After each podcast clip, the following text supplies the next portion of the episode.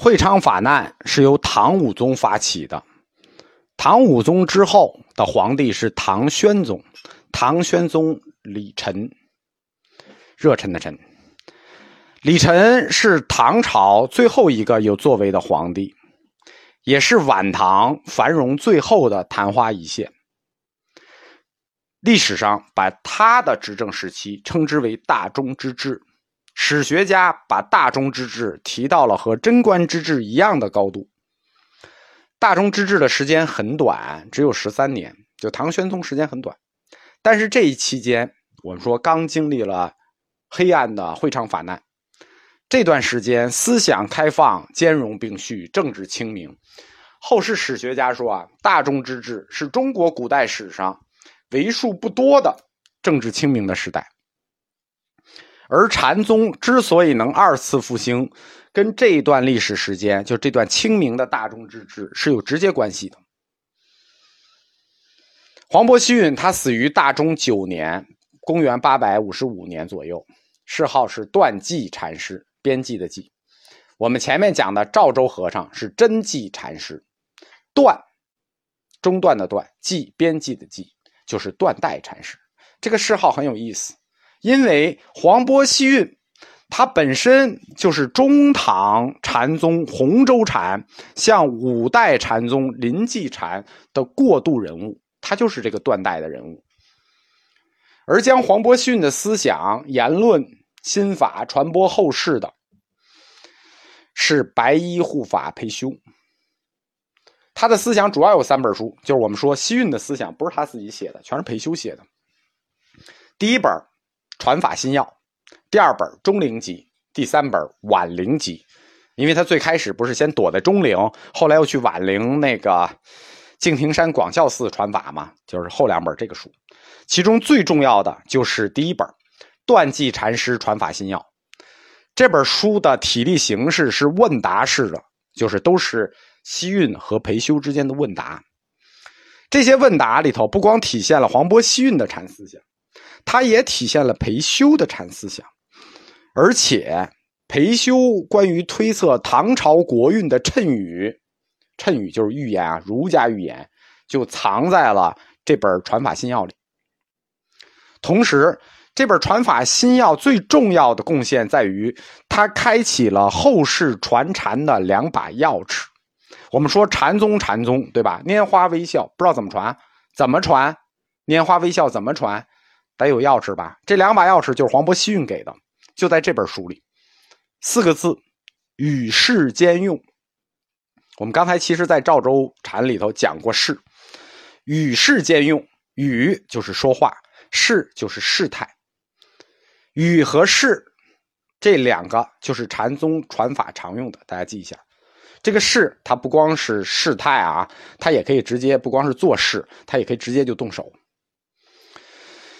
黄伯逊曾经对来问问题的僧人就以事来点拨，比如别人来问何事佛祖西来意，他这个事我们说了，不光是事态，他可以直接动手，他就以打回应。比如著名的就是他的弟子临巨宗师义玄啊，就是这么被打的。黄伯逊每次讲法之前，当讲堂上大众云集之后，他就把一根棒子给抻出来。然后笑眯眯的就说：“有哪个不识相的同学现在可以提问了，对吧？谁要问何事佛祖西来意啊？这个问题一玄就问过啊，问了就答。”传灯录说啊，黄伯逊的设施，哎，设施就是机锋啊，皆被上级中下之流莫窥衙役，什么意思啊？就是说黄伯逊大师他设置的这个传法的机锋啊，那都是给上等根器的人准备的机锋。你下等、中等根器，你压根看不懂，去了只有挨打的份儿。我觉得这其实一说的也是很简单，对吧？你聪明人，你压根儿不用提问。你看他把棒子已经拿出来了，对吧？已经看懂了，你就不要提问了，对吧？你还不懂，你还要提问，对吧？黄伯逊批评当时禅宗的这个行脚僧。我们说禅宗早期，包括呃和尚早期、佛教早期有游学的风气，就是行脚游学。黄伯逊就批评这些行脚游学的，说：“但知学以圆，有什么用呢？到处去称我会禅，还替得鲁生死乎？就是说你会禅，那你能解决生死的问题吗？说明黄渤西运他所做的机锋或者门庭设施，门庭设施就是禅宗的禅观要点啊。他的门庭设施、禅观要点，重要在解决生死出离的问题。我们说佛教是宗教，归根结底要解决死亡问题。西运也是，他认为重点在于解决生死出离的问题。你会那些禅有什么用？所以他的思想比较深沉。生死问题才是宗教要解决的终极问题，并且黄渤西运在禅观理论上是一个非常自信的人。他曾经说过：“说大唐国内无禅师，并且解释说，不到无禅，只到无师。什么意思呢？当代大唐国内不是没有道，是没有老师，大师太多了，老师太少。”就不讲道了，啊，就是西运的意思，就是能配得上禅师称号的，能配得上禅师称号的禅师，那就寥寥无几吧。裴修他所写的《西运断际禅师传法新要》，应该说比较详尽的记录了西运禅师的言论，全面反映了他的禅观主张。西运的整个禅理论。啊，我们说这个禅宗是口号概括型的理论方式，西运也是。西运整个禅理论口号八个字：即心是佛，无心是道。这个听着都听烦了，是吧？即心是佛，无心是道。我们刚才说了，他的禅实践钥匙叫做与世兼用，又用语言又用事态四个字。他的禅理论呢，那叫禅实践是四个字。他的禅理论呢，就是八个字。实践是四个字，理论是八个字。实践是与世兼用，理论是即心是佛，无心是道。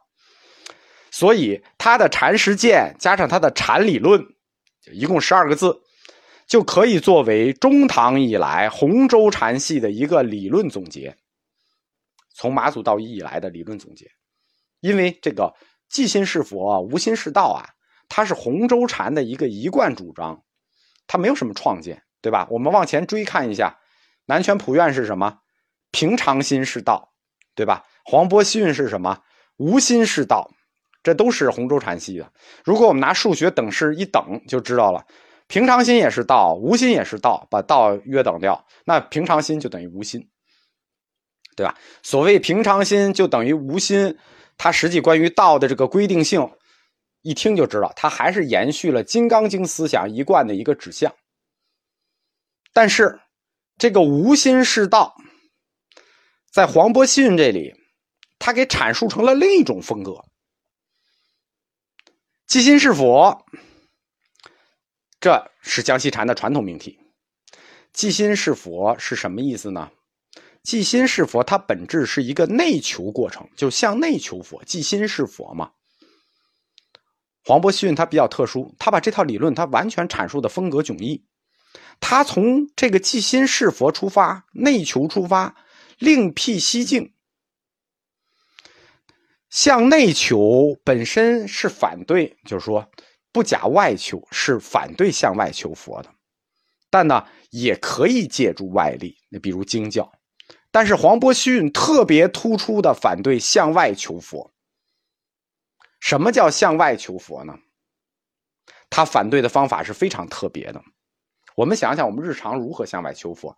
读佛经、修佛，这个访问善知识啊，就是找比我们有见识人来聊，对吧？黄渤西运认为这一切都要反对，所以说他的反对方法很特别。他第一反对广求知见，就是说你到处见什么善知识，你不用见什么善知识，什么广求知见、读书，反对，而且。反对见闻觉知，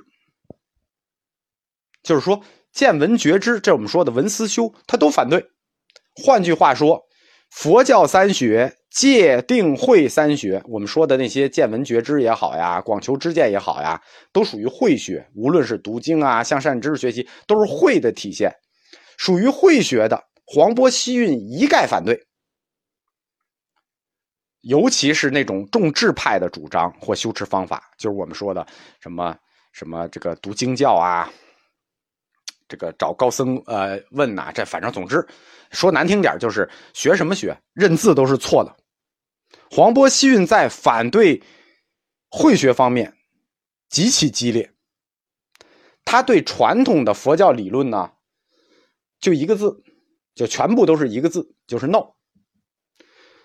黄伯西运的禅理论，我们总结叫著名的四大否定，就是什么什么叫禅？他的理论叫四大否定。第一，否认佛教有大小乘分别，就佛教哪有什么大乘、小乘、三乘？没有，佛教没有大乘、小乘的分别。第二，否定佛与众生的分别，就佛与众生有差别吗？没有差别。第三，否认佛道与魔道有差别。第四。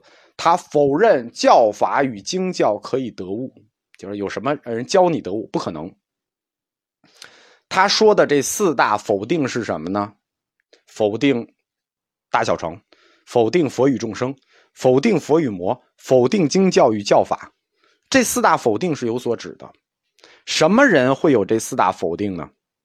其实就是大多数人，大多数不信佛的人，你普通人不信佛。那你不信佛，你肯定不分什么大乘小乘，对吧？你也你也不不知道众生和佛有什么差别，佛道魔道这词儿你也不信，那你不信佛，那教法经教你更不可能得悟了，对吧？没有佛教信仰的普通人，啊，这就是四大否定特指的人群，就是他的四大否定特指的人群。用佛家的话说呢，叫什么呢？叫一禅提。我们反复说了，一禅提，禅提。就是坏人，就是做了恶的人。你就是一个普通人，做了恶的人，就是换言之，就是简单说，就是断了善根的小猪佩奇。这些都是一禅体，但是黄伯逊指出来，禅体归禅体，我们平常说一禅体就是坏人，禅体也不能泛指是坏人。在禅体中还有一种叫可爱禅体，什么叫可爱禅体？或者叫做善根禅体。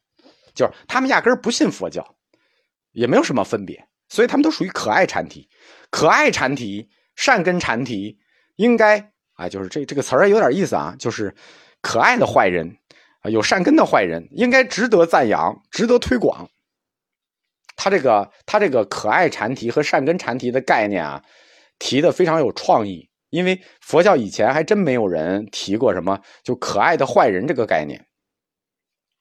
黄伯逊说：“做一个没啥文化的可爱禅题是好的，但是为什么你企图做一个渴求知识的、渴求通过善知识修行的禅体啊，就是坏的呢？啊，对你什么都不懂，四大否定，你反而是好的。你渴求知识、渴求善知识、渴求见闻觉知，你反而是坏的呢？我们来看一下。”黄渤西运怎么来给大家推导这个过程？就是你没有佛教信仰，一个可爱的小猪佩奇，一个善根禅体反而是好的；你是一个有佛教信仰、修持见闻觉知的人，你反而是坏的。西运说：“今时人只欲得多知多解，广求文艺，换作修情，不知多知多解，反成庸塞。”就是说，现在的人只是想求多知多解，把这种多知多解当做修行，其实多知多解反而反而庸塞了。这实际是一个佛教版的知识无用论啊！就是说，你觉得你多学习了，你觉得你多求知了，你管它叫修行啊？我妈说你错了，对吧？这个论点是说知识无用吗？就是说，今欲得多知多解，广求文艺。啊，反成庸塞是知识无用吗？不是，对吧？知识永远不会是无用的，那是什么呢？西运说，不是知识无用，是你学知识的目的错了。那什么意思？你光用力拉车，你不抬头看路，你南辕北辙，你实际目标在北边，你拼命用力向南走，知识不是无用的，是你学知识的目的错了。追求知解，追求经文的知解。或者追求物的知解，它的本质是什么呢？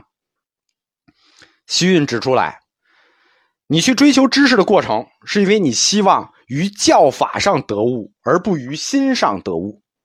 哎，你看这个，他这话说的有道理吧？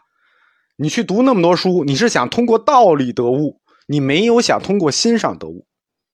他说，很多修行的人，就是现在也一样，很多修行的人是想通过知识，通过理性来证明自己的悟、自己的信。